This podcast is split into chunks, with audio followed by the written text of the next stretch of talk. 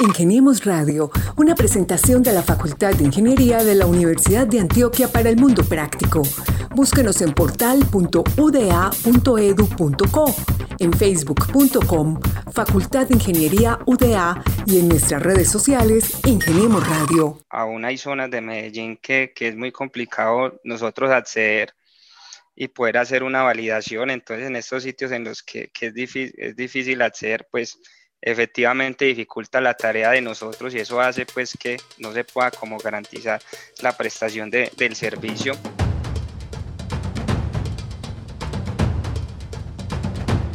Aquí se inicia un episodio de Ingeniemos Radio, el programa que cada semana trae las novedades, los personajes y los avances para destacar de la Facultad de Ingeniería de la Universidad de Antioquia. Hoy tendremos una conversación interesantísima con nuestro invitado, un ingeniero electricista de la Universidad de Antioquia, profesor de cátedra y consultor para el Departamento de Ingeniería Eléctrica de la Universidad, que se desempeña como coordinador del proyecto de interventoría del alumbrado público e iluminación ornamental de la ciudad de Medellín. Un mundo más interesante que las bombillas que ve uno cuando camina. Me acompaña Carlos Betancourt, quien junto a Lady Quintero cada semana se encarga de encontrar estos personajes y las historias para destacar en Ingeniemos Radio. Un saludo a Mauricio Galeano, nuestro director. Carlos, ¿cómo estás esta tarde? Bienvenido.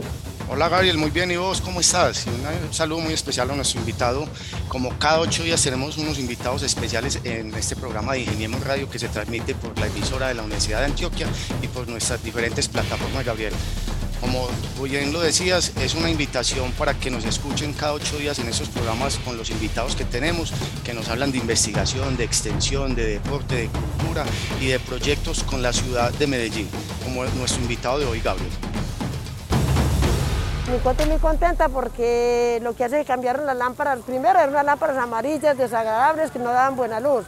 Ahora pusieron unas blanquitas, que me encuentro muy contenta porque mi negocio se ve más agradable.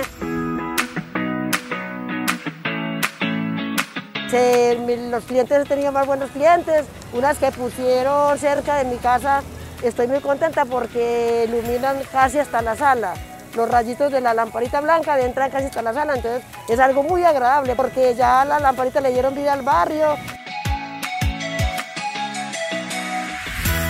Medellín Futuro. Sí, es un, es un trabajo muy interesante porque uno, me imagino que usted alguna vez se lo ha preguntado, bueno, y quién se encarga de este tipo de cosas, de verificar la operación, el mantenimiento y todo lo que es el sistema de alumbrado de una ciudad y de un distrito, como lo es hoy la ciudad de Medellín. Así que, profe, bienvenido Juan David Saldarriaga a Ingeniemos Radio y cuéntenos en qué consiste su trabajo. Eh, Gabriel, Carlos, muchas gracias por la, por la invitación y bueno, y un saludo para ustedes y a todos los, los oyentes. Eh, no, eh, ese es un proyecto que la Facultad de Ingeniería viene ejecutando desde febrero del año 2021. Es un trabajo que consiste en el monitoreo de todo el sistema de alumbrado público de la ciudad de Medellín, incluyendo sus cinco corregimientos. Entonces nosotros día a día verificamos que esté funcionando correctamente, reportamos cualquier falla ante EPM para que esta entidad pues haga la, las respectivas reparaciones. También apoyamos la revisión de nuevos proyectos de, iluminación a fin de ampliar la cobertura de este servicio de alumbrado a toda la población. Y digamos que, que, le hacemos una vigilancia y control a todo ese proyecto basados en, en reglamentos definidos para este tipo de, de, interventorías, como es el reglamento técnico de instalaciones de alumbrado, el, el reglamento de instalaciones de alumbrado público y, y otros reglamentos más que, que nos aplican. Entonces, nosotros precisamente tomamos como referencia eh, estos, estos reglamentos y demás directrices y bueno, y tenemos esa tarea del día a día de, de, de, verificar que el sistema esté funcionando adecuadamente y también procurando a que se hagan las respectivas expansiones para, para lograr esa cobertura en todo el territorio distrital. Gabriel, profesor, yo me devolvería un poco para que pongamos a los oyentes en contexto, profesor Juan David. ¿Qué es un alumbrado público como para que la comunidad, porque todos escuchamos alumbrado público y nos imaginamos solamente la lámpara? ¿En qué consiste o qué es un alumbrado público para que todos sepamos de qué estamos hablando hoy acá en Ingeniemos Radio? Ingeniemos Radio. Bueno, eh, el alumbrado público pues consiste, eh, como su nombre lo indica, es un servicio que está destinado para la comunidad, para toda la población de la ciudad de Medellín y todos sus regimientos. Pues eh, consiste en brindar una iluminación a ciertas zonas como son vías, calles, andenes, garantizando pues unos niveles mínimos de iluminación y eso a fin de qué? De, velar por la seguridad y la integridad de, de las personas.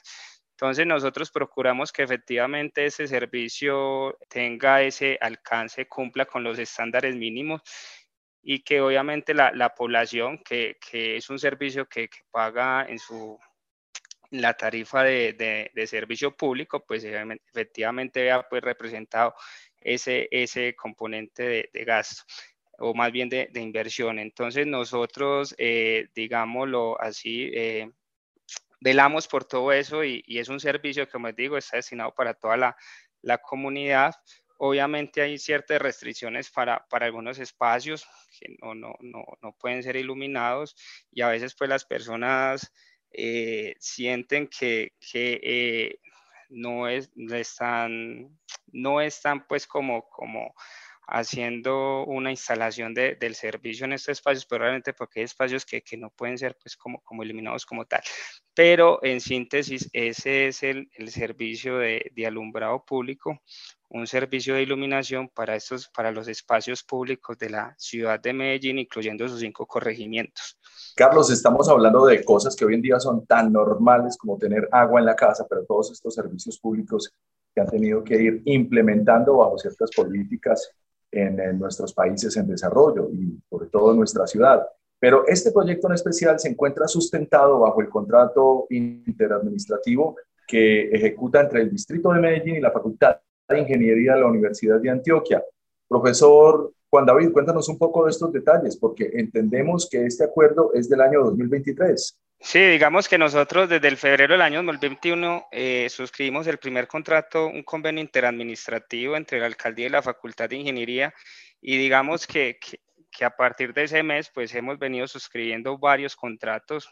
Eh, el, que tenemos hoy vigente pues es desde, desde el primero de febrero, va hasta el 30 de, junio, entonces digamos que toda esa continuidad se dado a, través de, diversos contratos interadministrativos y bueno, y eso ha permitido pues la continuidad de este proyecto.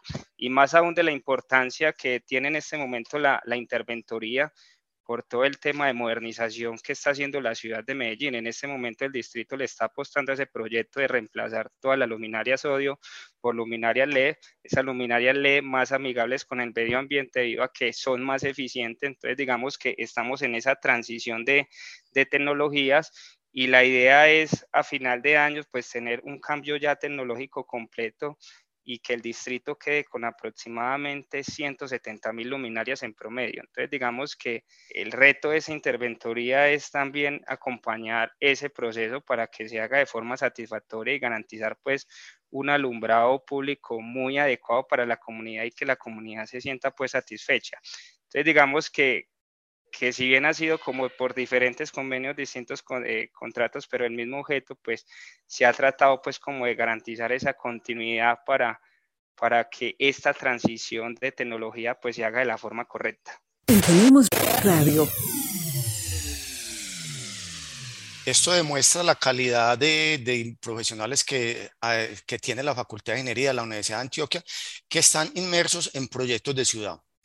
Cuéntenos cómo la, evolución de, la iluminaria en las ciudades y en el mundo ha cambiado. Cuéntenos, profesor, cómo está esa luminaria hoy en la ciudad de Medellín, cómo estamos frente a otras ciudades eh, con el cambio o con la interventoría que ustedes están haciendo. Bueno, digamos que, Colombia, por, su condición pues, de país emergente, digamos que siempre estamos un poco atrasados a, a otros países ya desarrollados pues digamos que esos países eh, en, en, épocas, en años anteriores ya han hecho esa transición debido pues a las ventajas que tiene la tecnología LED, no solo por su eficiencia energética, sino por su adaptabilidad a otros sistemas tecnológicos, es decir, yo a partir de, la, de una luminaria pues puedo integrar otros sistemas de información y eso me permite hacer, un, me permite hacer diversas tareas multidisciplinarias a partir de, de una luminaria. Entonces digamos que, que ya se ha venido pues aplicando en estos países, digamos que Colombia ya, ya ha venido pues como como tomando esta iniciativa. Digamos que Medellín ya está arrancando con, con esta tecnología que, que, como les digo, es, es, eficiente y garantiza pues de que uno le pueda integrar otros, otros sistemas de información o, u otras, por decirlo así, otras actividades de monitoreo diferentes a las de empleado público, cámara, eh, vigilancia y otras cosas más. Entonces, eh, digamos que Colombia ya viene con mucha fuerza en este tema de, de, iluminación. Ya son distintos municipios, ciudades las que lo están implementando. Medellín no se queda atrás y, y, es una iluminación que, como les digo, pues también tiene una, una forma de cambiar su, su tipo de color. Eh, nosotros pues eh, en las casas podemos identificar que algunas bombillas son, son como eh, rojitas, otra luz blanca, conocida pues como como luz cálida y luz fría respectivamente. Y digamos que con la tecnología LED también se puede, uno puede también modificar este tipo de color dependiendo pues de, del espacio que uno quiera iluminar.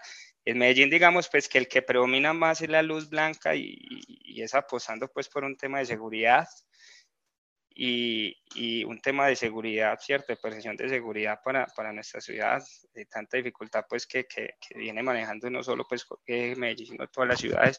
Entonces digamos que, que es un color eh, muy adecuado para este tipo de, de. Y ya pues en definitiva la, la, la, tecnología LED pues no solo como les dije eh, es ese color blanco, sino que también se puede uno la puede uno llevar también a ese luz cálida que también da como una sensación pues como de, de más de descanso, más, más, de relajamiento y que es adecuado pues como para otros tipos de, de espacios. Profe, estamos hablando de más de 155 mil puntos luminosos en la ciudad y de esos el 19 y piquito por ciento son de tecnología LED. Pero le quiero hacer esta pregunta porque también en cualquier eh, documental que usted vea en National Geographic en este momento, e inclusive algunos reportes hablan de una contaminación visual que está generando las ciudades hacia la noche, e inclusive cada vez es más difícil ver eh, los astros con telescopios debido a ese estallido. Estas, estas luces, además, apenas estamos como en esa transición, entender pues que la, eficiencia de una lámpara moderna, pues le da una ventaja frente a, a, lo que se utilizaba antes. ¿Cómo es esa transición de los puntos luminosos actualmente hacia la tecnología LED? Bueno, Gabriel, lo que tú dices es muy importante. Sí, efectivamente hay un tema de contaminación lumínica que, que se ha tratado pues de mitigar en los últimos tiempos. No solo es la, la luminaria, lo que pasa es que la luminaria o la lámpara, como uno la conoce, pues para que funcione consta de otros elementos, consta de un soporte o brazo como se le conoce, de un poste, de cableado y otros elementos adicionales. Entonces, digamos que la clave para, para mitigar este tema de contaminación lumínica es una adecuada combinación de, la, de, de luminaria, brazo, poste, que efectivamente mitigue ese tema de contaminación lumínica y solamente se focalice en la zona que yo quiero, quiero iluminar. Y yo creo que, que como se, se, viene logrando en Medellín, se ha, se ha, se ha venido mitigando ese tema de, de, de, la ilumina, de la contaminación lumínica, que es algo que que desde el diseño nosotros como interventoría tratamos de mitigar, ¿cierto? Haciendo las respectivas observaciones y validaciones, porque la idea de la iluminación es precisamente ser destinada para un espacio iluminar y no generar otro tipo de consecuencias como es lo que, lo que vos mencionabas. Entonces, digamos que vamos muy de la mano con esos estudios y, y esos aspectos que se han destacado a nivel mundial sobre, el, sobre la problemática de, de la iluminación con la contaminación con esa contaminación y que lo que vos mencionas, Gabriel, pues dificultades pues que con el telescopio y para mirar hacia el cielo porque vemos un destello o rayos de, de, de luz, ¿cierto? Que hace pues que, que se genere una distorsión. Y no solo por eso, profe, sino también los animales nocturnos, en fin, es una alteración. Pero yo entiendo, y perdóname, Carlos, me adelanto un poco aquí en esta pregunta, que el acompañamiento de ustedes también consiste en eh, una interventoría no solamente administrativo de operación, mantenimiento, sino también eh, ambiental. Sí, digamos que nosotros, sí, nosotros tenemos un proyecto que hace la interventoría técnica, financiera, jurídica, ambiental y de seguridad en el salud del trabajo. Y digamos que efectivamente hacemos un tema de, vigilancia y control en la parte ambiental. También efectivamente revisamos eh, que todos estos proyectos, ¿cierto?, eh, no involucren o, o, se haga pues un, respeto por, por, la fauna flora, ahí se va de la mano pues con las comunidades de, de cada una de las comunas, sectores de la ciudad, también con la misma, con la misma, con la misma con el mismo área ambiental de, del distrito y el, el, área metropolitana. Y EPM, pues también de forma juiciosa tiene su área que, que hace minuciosamente sus estudios o esos impactos ambientales cuando se hacen esa transición de tipos de proyectos, pues veníamos acostumbrados de una tecnología a sodio, ahorita para una ley y obviamente hay que evaluar esos impactos ambientales. Entonces digamos que esta interventoría efectivamente también hace ese seguimiento para que esté todo pues dentro, dentro de lo que está dentro de la reglamentación en cuanto al componente ambiental. Ingeniemos Radio, una presentación de la Facultad de Ingeniería de la Universidad de Antioquia para el mundo práctico. Yo tengo una inquietud, profesor. Las ciudades han venido transformándose en la infraestructura tanto de carreteras como de luces, de iluminarias, pero me deja una, una inquietud la pregunta que yo le había hecho ahora y es que usted mencionaba que estábamos un poco atrasados. quisiera preguntarle, profesor, ¿a qué se debe este atraso? A voluntad política o a costos financieros debido a la transformación que debe surtir una ciudad para estar al alcance pues, de, que la ciudad tenga buenas luminarias. Entonces, mi inquietud sería esa, profesor. ¿A qué se debe ese atraso? Pues yo pienso que, que en el personal son muchas cosas, son muchas cosas, Carlos. Eh, eh, digamos que, que, lastimosamente nosotros tenemos, no tenemos una economía muy fuerte y bueno, y digamos que, que también es el tema de, de, la gestión política que se haga en su momento. Digamos que Colombia por allá en el año 2014 empezó como a establecer una serie de incentivos a nivel pues de, de Congreso y Ejecutivo precisamente para fomentar más la penetración de, de tecnologías amigables con el medio ambiente y este tipo de incentivos pues vienen cobrando importancia y hacen pues que, que el acceso a estas tecnologías ya sea más fácil. Entonces eso ha fomentado mucho la instalación de, de este tipo de tecnologías. Entonces, digamos que, que es combinación de muchas cosas, Carlos, eh, mm, gestión política, digamos, y, lo que pasa es que, que, que, no lo estoy hablando pues por Medellín, sino que estoy hablando de forma general valga la claridad, y es que a veces no se centra mucho uno en el alumbrado público, sino en otras circunstancias, y, y, es, también es entendible por el tema de la limitación de recursos que tienen, que tienen los municipios y ciudades, y, y obviamente pues tendrán sus, sus prioridades, pero digamos que entonces conociendo ya una reglamentación de incentivos que, que, hay hoy vigente para este tema de tecnologías, que por ejemplo uno puede recuperar la inversión de la iluminación, el 50% de la iluminación mediante el impuesto de renta, puede uno deducir IVA, arancel, bueno, y otros beneficios más, pues hace que, que, sea más factible instalar este tipo de tecnologías. Entonces ahí uno hace pues como, como la invitación a que exploremos estos incentivos fiscales que, que nos da el, el gobierno y que efectivamente eh, apalanquemos y prioricemos este tipo de, de, cambio de tecnología porque realmente pues e, el consumo energético es más bajo. Profe, en el pasado de Medellín una, un poste sin lámpara era un dolor de cabeza en los barrios marginales de la ciudad y creo que eso cambió con el tiempo. Sin embargo, parte de la seguridad de la ciudad también está cimentada en la iluminación misma de la ciudad. Háblanos un poco, por favor, sobre esos proyectos estratégicos, la modernización y, por supuesto, esas obligaciones urbanísticas que se tienen con los habitantes de la ciudad. Bueno, listo, Gary. No, digamos que, que el tema de violencia es, es, complicado, inclusive aún hay zonas de Medellín que, que es muy complicado nosotros acceder y poder hacer una validación. Entonces, en estos sitios en los que, que es, difícil, es difícil acceder, pues efectivamente dificulta la tarea de nosotros y eso hace pues que, que no, se no se pueda como garantizar la prestación de, del servicio. Y bueno, eh, digamos que en lo otro que, que, que vos mencionás, eh, el tema de, de, los proyectos pues, de modernización, esos proyectos efectivamente son los que les mencionaba al principio, es ese cambio de, de tecnología sodio a LED. Y digamos que inicialmente como el alumbrado público fue construido antes de que saliera el reglamento técnico de iluminación y alumbrado público RETILAB, pues digamos que, que no se garantizaban pues unas condiciones mínimas de iluminación y uno se encontraba pues o, o todavía se encuentran esas zonas que no han sido modernizadas zonas oscuras, ¿cierto? Con baja iluminación. Y entonces en estos proyectos, con estos proyectos de modernización, pues precisamente se busca es ya hacer una adaptación a lo que nos exige hoy el, el retila, mejorar las condiciones de iluminación. Eso hace que, que, se instalen una mayor cantidad de puntos adicionales, porque digamos un ejemplo, Medellín eh, tendría, antes de empezar este proyecto de modernización, 130, 140 mil puntos luminosos en sodio. Y ahorita entonces con la meta de poder garantizar el cumplimiento del retilá, pues digamos que ya esos 140 mil puntos no son suficientes, sino que hay que llegar a más, 160 mil, 170 mil.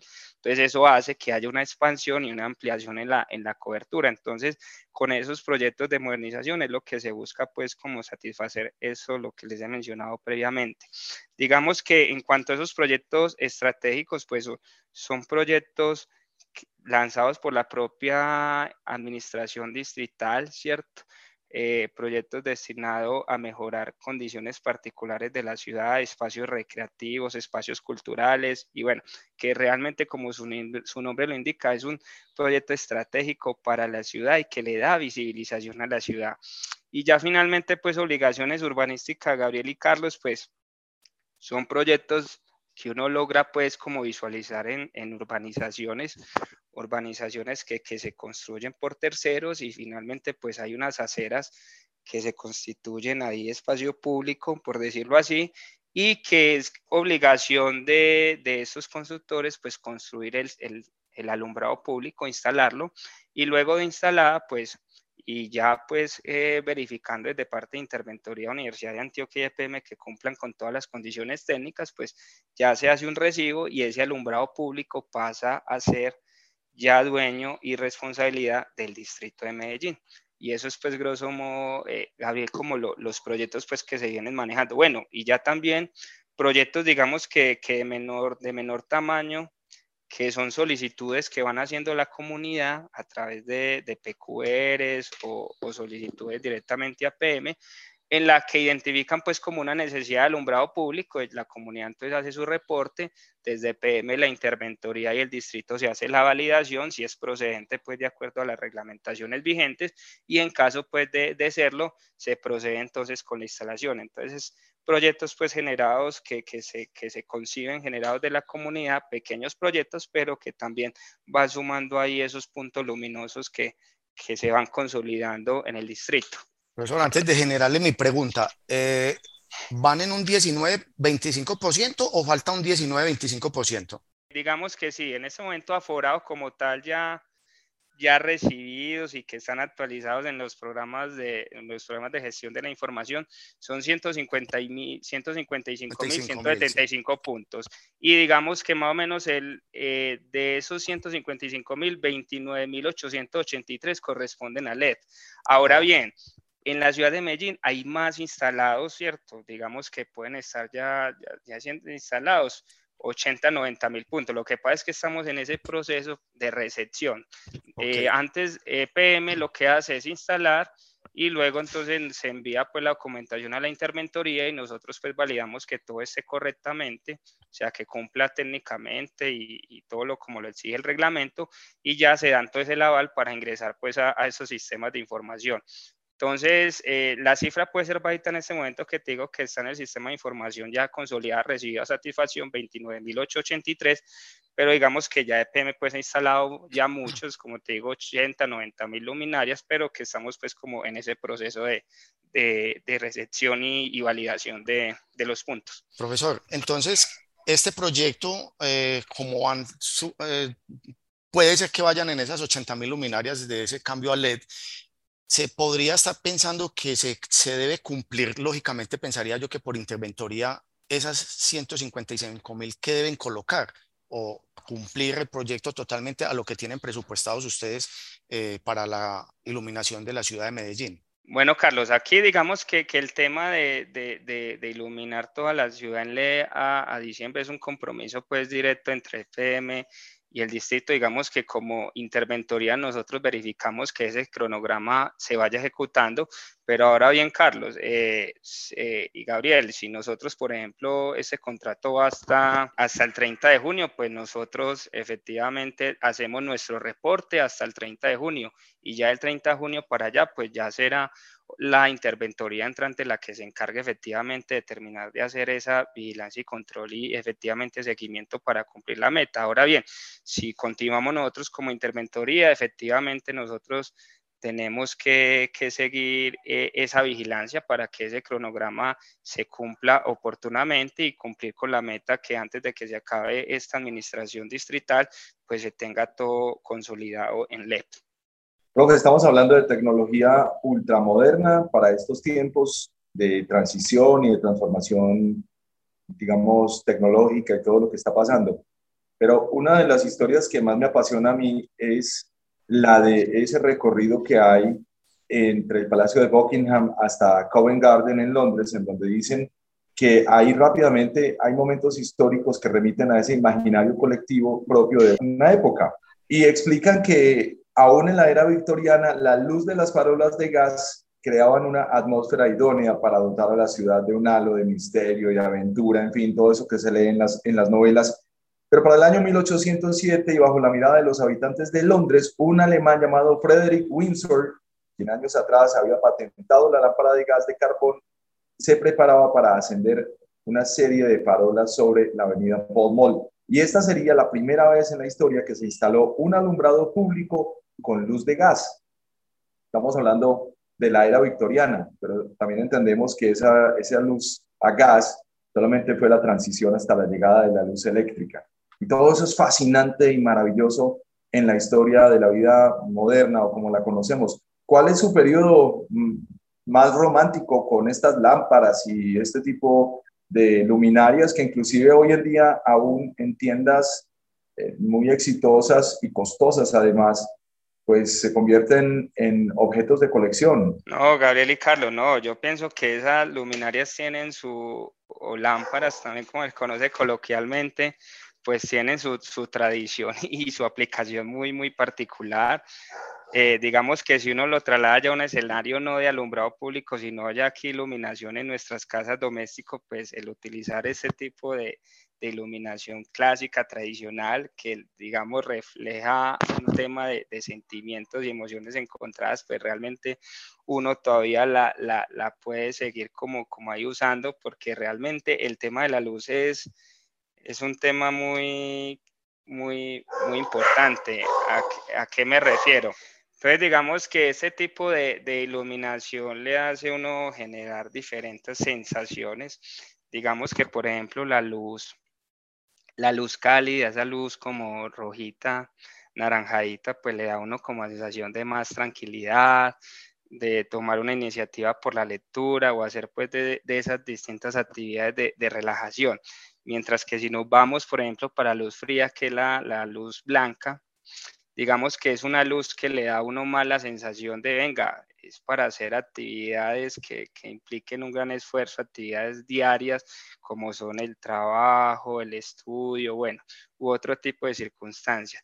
Y también de ahí que, por ejemplo, si uno quiere, por ejemplo, estar más tranquilo en su habitación, como tratando de, de dormir o estar más tranquilo, pues esa luz rojita o naranjadita es la más adecuada. Entonces, digamos que todo lo que trae esa colación, lo que trae ustedes esa colación, como lo mencionaban, que, que, es fantástico, pues digamos que efectivamente sí tiene una gran representación en esa demostración de, de sentimientos y la forma como, como exploramos en un sitio cuando estamos sometidos a cierto tipo de iluminación.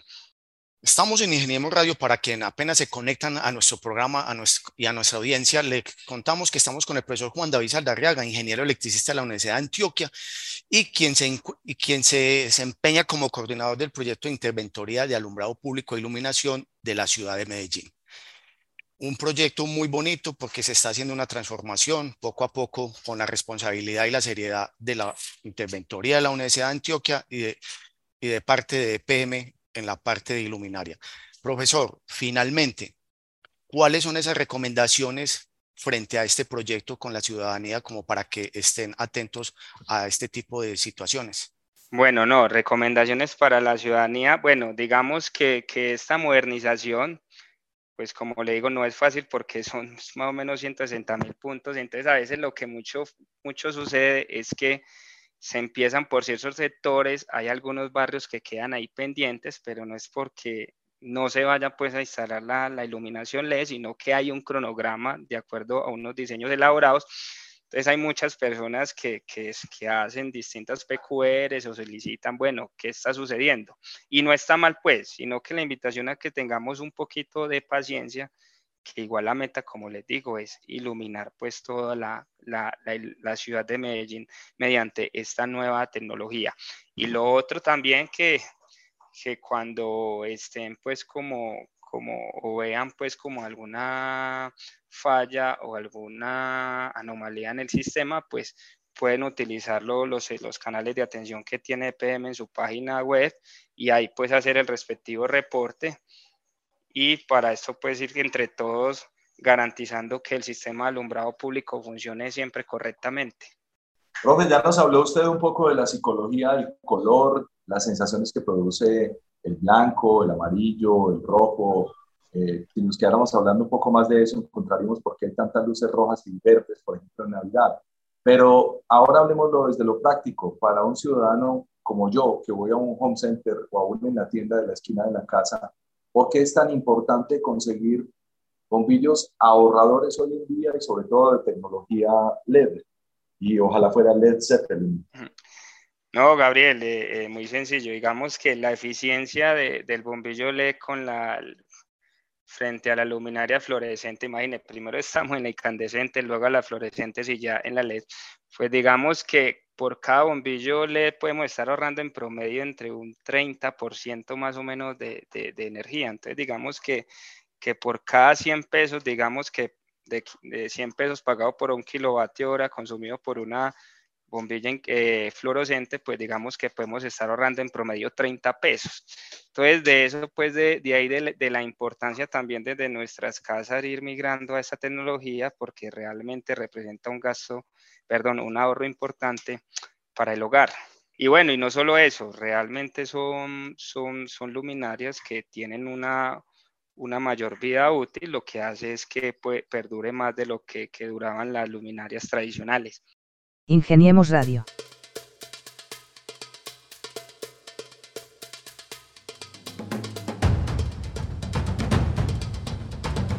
Le damos un agradecimiento muy especial al profesor Juan David Saldarriaga, ingeniero electricista de la Universidad de Antioquia, que nos acompañó hoy en este programa de Ingeniemos Radio, hablándonos de esa interventoría, del proyecto de interventoría que tiene entre la ciudad de Medellín, EPM y con la intervención de la Universidad de Antioquia y la Facultad de Ingeniería.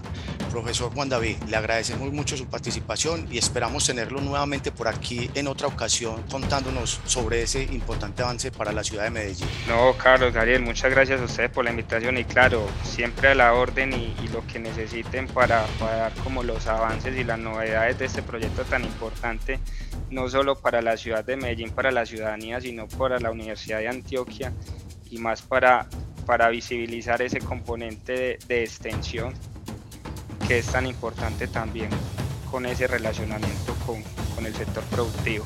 Entonces muchas gracias y, y, a los oyentes también un gran saludo y gracias por, por escucharnos.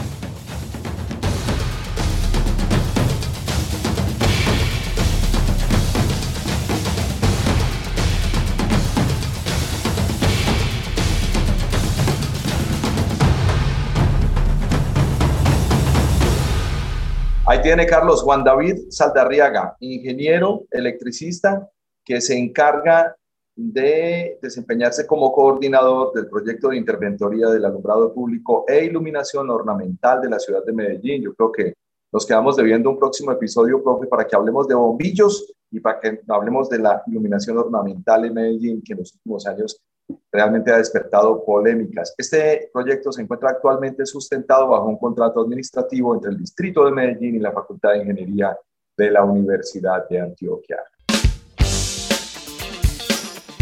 A nombre de nuestro equipo de comunicaciones, Mauricio Galeano, Lady Quintero y nuestro decano Julio César Saldarriaga Molina, queremos darles las gracias por acompañarlos y quiero agradecerte, Carlos, por contribuir a este espacio que trae la ingeniería hasta los oídos de nuestros oyentes. Pues así es, Gabriel. Un placer estar siempre cada ocho días en este programa con invitados tan destacados que nos ayudan a comunicarle a la comunidad lo que se hace dentro de la Facultad de Ingeniería de la Universidad de Antioquia Gabriel. Haga una búsqueda y encuentre Ingeniemos Radio en su plataforma favorita de podcast. Para lo demás, estamos en la emisora cultural de la Universidad de Antioquia en sus frecuencias AM y FM para todas las regiones de Colombia.